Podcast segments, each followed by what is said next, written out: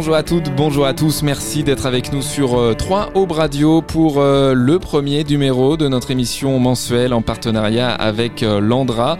Une émission intitulée À Landra, à l'envers, la science en perspective. On va découvrir beaucoup de choses autour de la science dans cette émission chaque mois, des thématiques différentes, des intervenants de Landra, de l'Agence nationale de la gestion des déchets radioactifs qui viendront nous raconter justement la radioactivité, qui nous parleront des différents centres dans l'aube, etc. on a beaucoup de choses à apprendre sur la radioactivité ensemble euh, grâce euh, à ce partenariat entre 3 Aube Radio et euh, Landra. Nos deux invités pour cette émission, Noémie Collignon, bonjour. Bonjour. Vous êtes chargée de communication à Landra, merci d'être avec nous. Et puis notre invité, bien sûr, Fil Rouge, qui va détailler notre thématique du jour qui est Je suis, tu es, il est, nous sommes radioactifs. Et oui, nous sommes tous radioactifs. C'est Eric Lanès, bonjour. Bonjour. Vous êtes chef de service donc euh, à l'Andra. Merci beaucoup d'être avec nous pour euh, inaugurer cette émission à l'Andra, à l'envers, la science en perspective sur 3 Aubes Radio.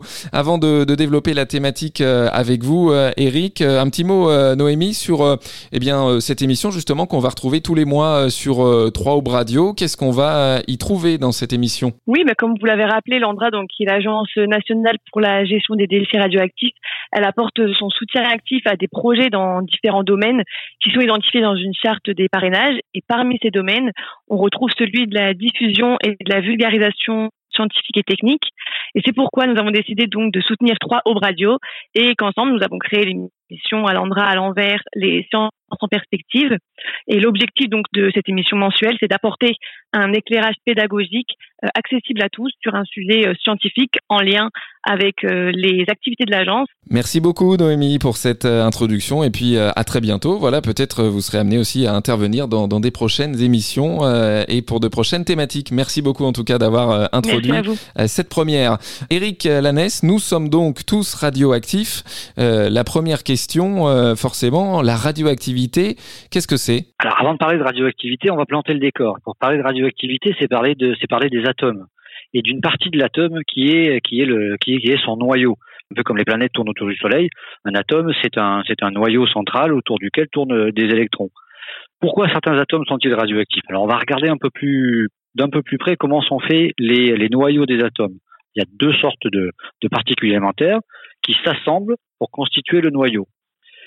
Ces assemblages, ils peuvent être stables ou pas stables. C'est un peu comme euh, un peu imaginons un enfant qui euh, qui fabriquerait des noyaux en piochant un peu dans les dans, dans, dans, dans des sacs de particules élémentaires et qui les assemblerait.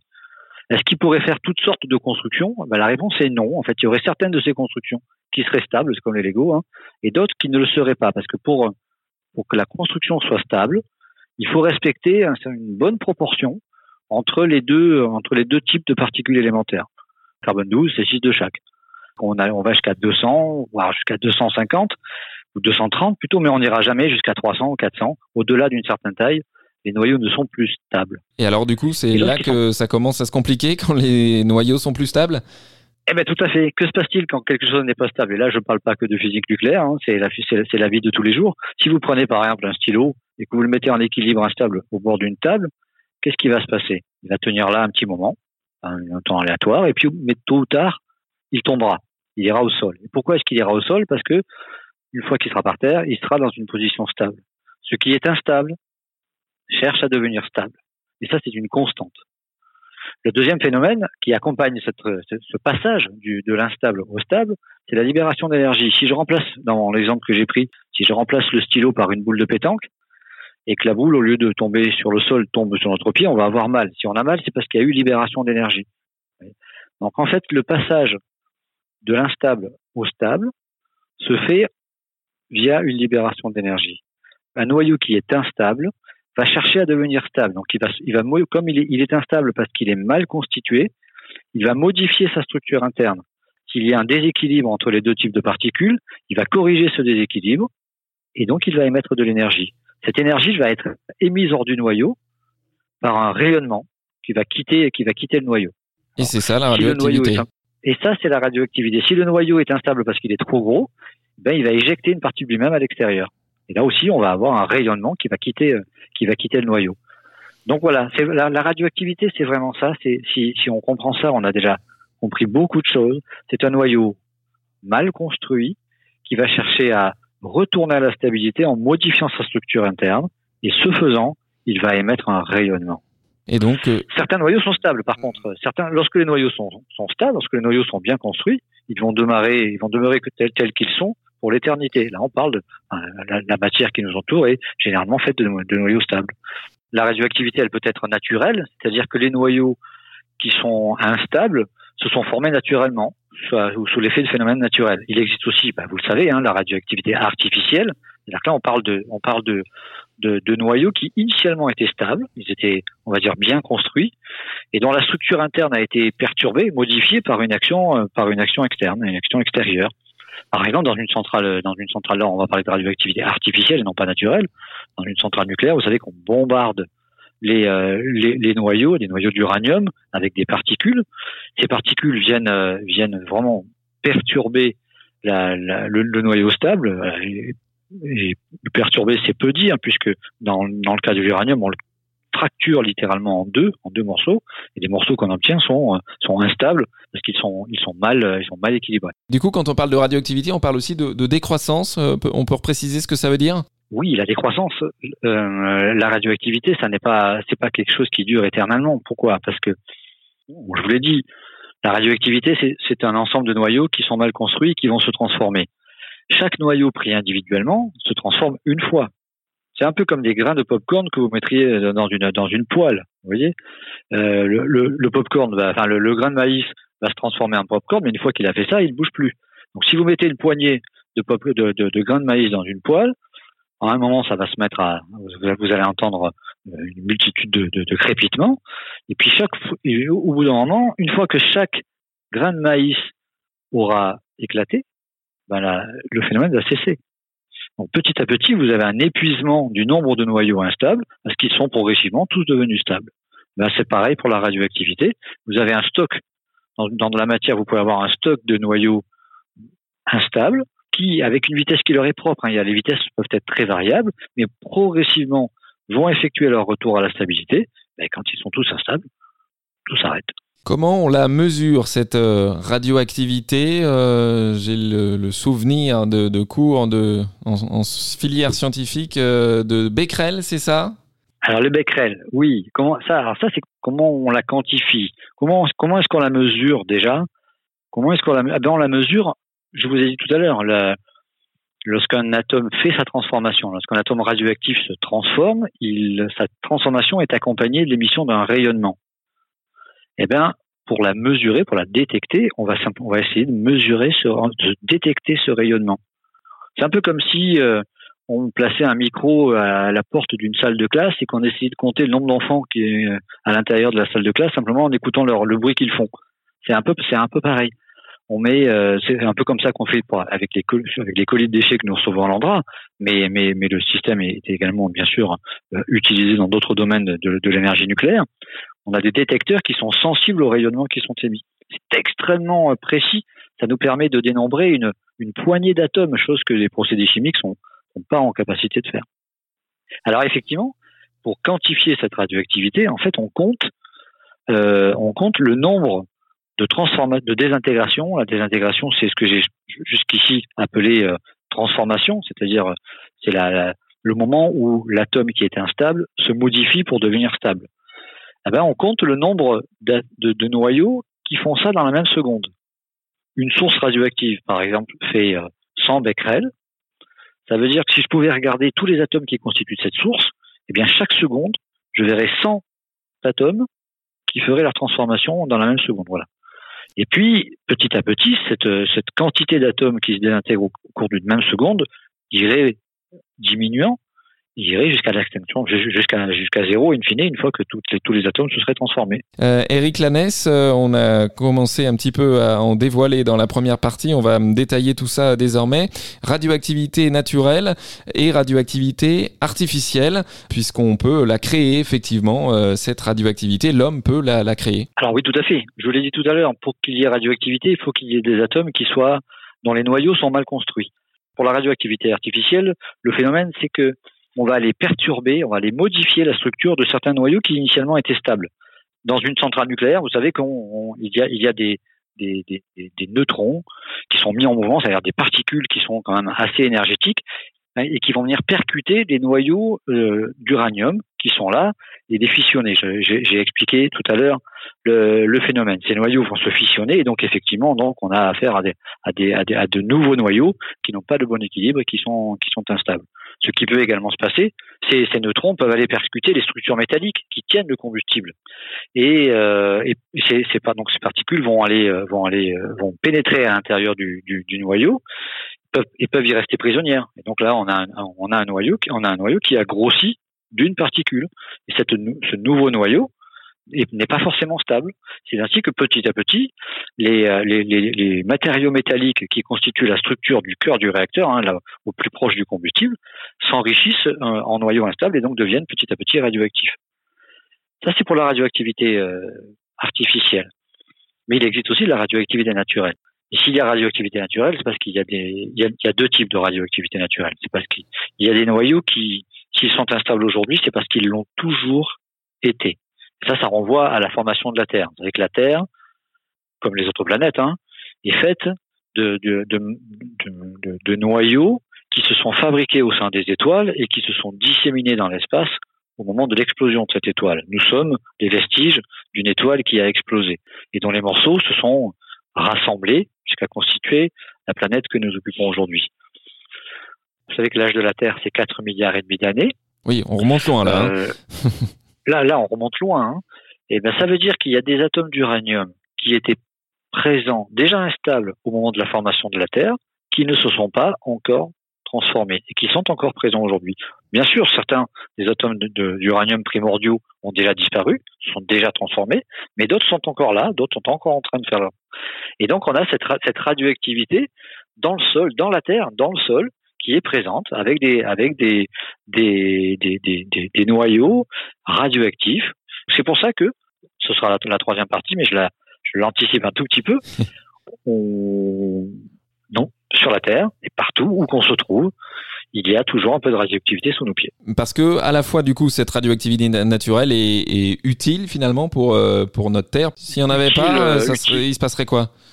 Utile, je sais pas, enfin, elle, est pas, je, pense pas qu'elle soit utile. Si, elle est un peu à, l'origine de la, de la chaleur qui règne au sein de, au, sein de la Terre. Je voulais dire qu'il y a une autre, il y a une autre euh, raison pour laquelle il existe des atomes naturellement radioactifs. Je vous ai parlé des atomes qui, qui sont radioactifs aujourd'hui parce qu'ils l'ont toujours été.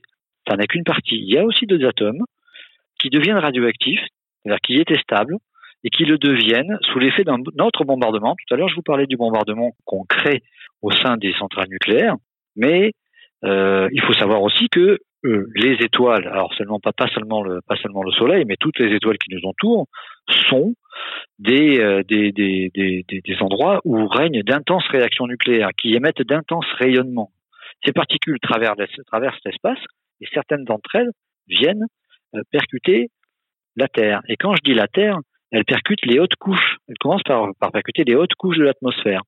Et les atomes qui constituent cette atmosphère, les atomes gazeux, hein, comme comme le comme l'oxygène, bien sûr, l'azote, comme comme l'argon, certains gaz rares, le, le, carbone, du CO2, etc. Ces, ces atomes-là sont soumis au bombardement cosmique. Et sous l'effet de son bombardement, ils peuvent être modifiés, leur structure peut être perturbée, exactement comme ça se passe à l'intérieur d'une centrale nucléaire. C'est le même phénomène, sauf que ce coup-ci, il est naturel. Et on peut ainsi transformer des atomes qui, étaient stables en atomes radioactifs.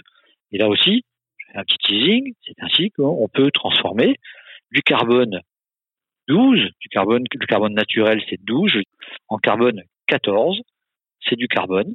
Mais cette fois, comme sa structure n'est pas la même, il est instable, il est radioactif.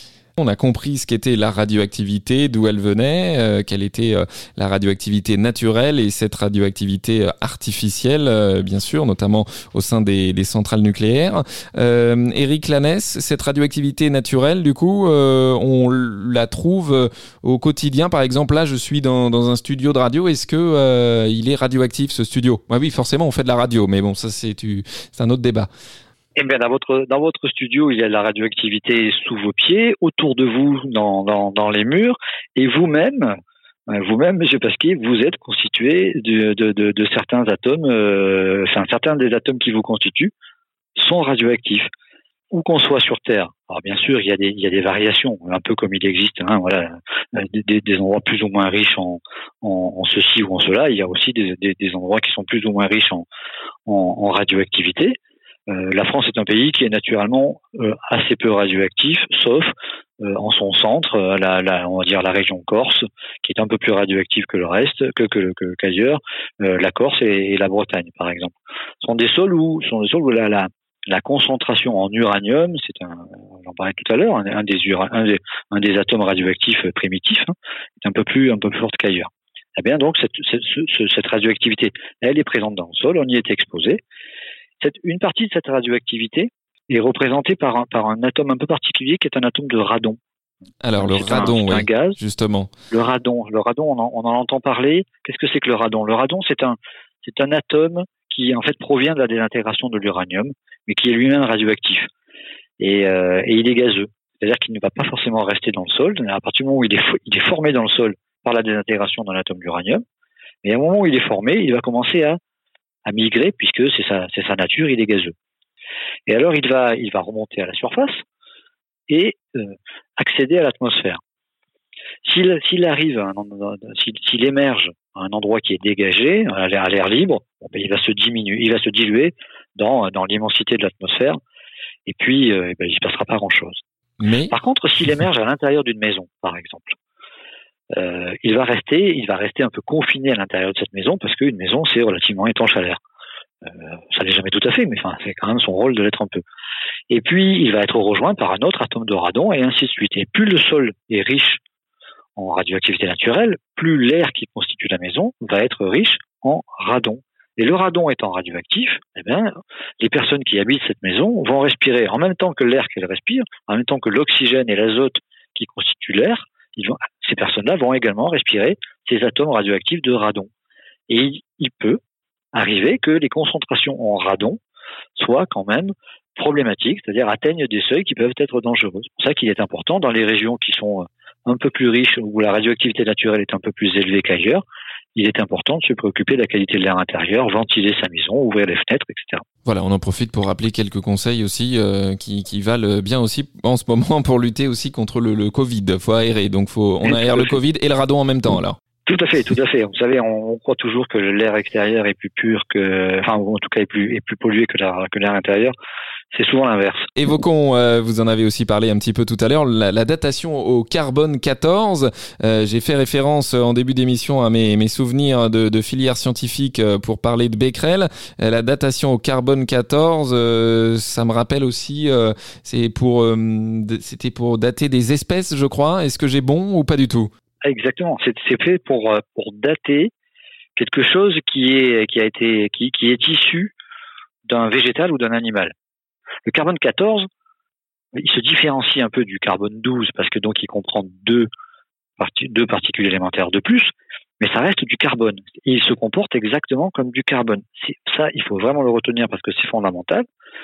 Pour les atomes d'oxygène qui vont s'associer à un atome de carbone, ces atomes d'oxygène ne vont, vont absolument pas faire la différence entre un carbone 12 et un carbone 14. Et eh bien ce carbone, ce carbone 14 qui est là, il va, euh, euh, il va se comporter exactement comme le carbone normal. Et donc vous avez dans l'air une certaine proportion de molécules de CO2 qui sont faites en fait de, carbone 14.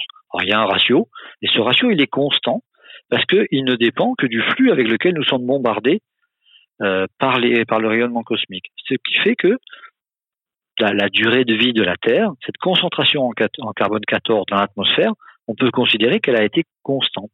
Celle qui existe aujourd'hui était aussi celle qui existait il y a 10 000 ans ou 20 000, ou 20 000 ans.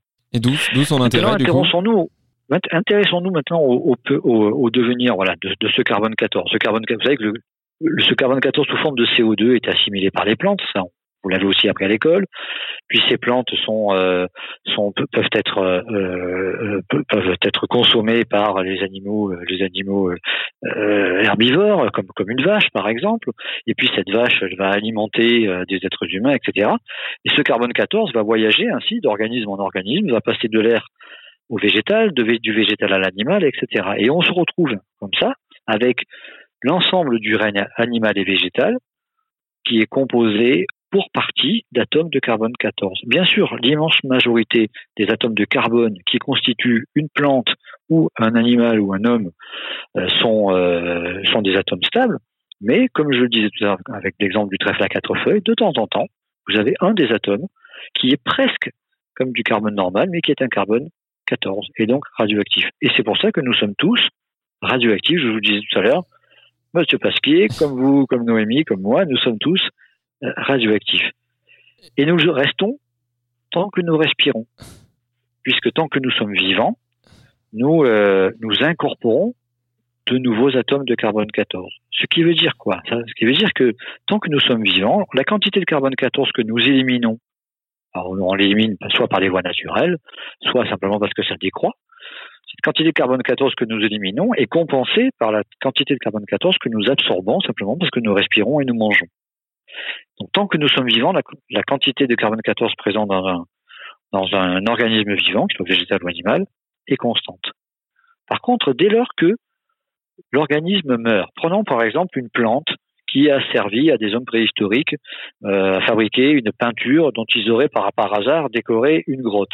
Oui, par hasard. Hein. Eh bien, par hasard. Hein, eh bien, vous avez donc c'est le végétal qui, a, servi à la composition de la peinture, a cessé d'échanger avec l'atmosphère au moment où il a été ramassé, et depuis, la, radioactivité, la quantité de carbone 14 qu'il y a dans, ces résidus de plantes ne fait plus que diminuer.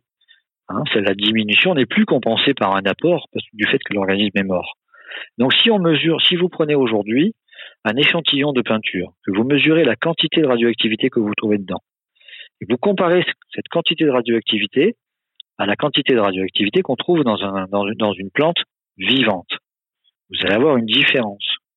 Et, comme on connaît la vitesse avec laquelle la radioactivité diminue, eh cette différence, on sait on la convertir en une durée. On sait combien de temps il a fallu pour que la radioactivité naturelle de la plante initiale décroisse jusqu'au niveau où on la mesure aujourd'hui. Et ça, ça vous donne l'âge de la plante ou l'âge de la peinture. Et on a bouclé la boucle en quelque sorte. voilà. En quelque sorte. Ça tombe bien puisqu'on arrive à la fin de cette première émission euh, à l'Andra, à l'envers, la science en perspective tous les mois sur euh, 3 Aube Radio. Euh, merci beaucoup Eric Lanès euh, de nous avoir euh, fait découvrir cette radioactivité sous toutes ses coutures, j'ai envie de dire, sous toutes ses formes également. Merci, à très bientôt peut-être pour un nouveau numéro. merci à Noémie Collignon bien sûr également chargée de communication qui a introduit euh, cette émission et le partenariat. Et merci beaucoup à Sophie Dubois aussi, que vous aviez pu entendre à l'occasion de notre lancement euh, sur 3 Aube Radio. Et on se retrouve donc euh, le mois prochain pour un nouveau rendez-vous avec Landra. Bonne journée à tous.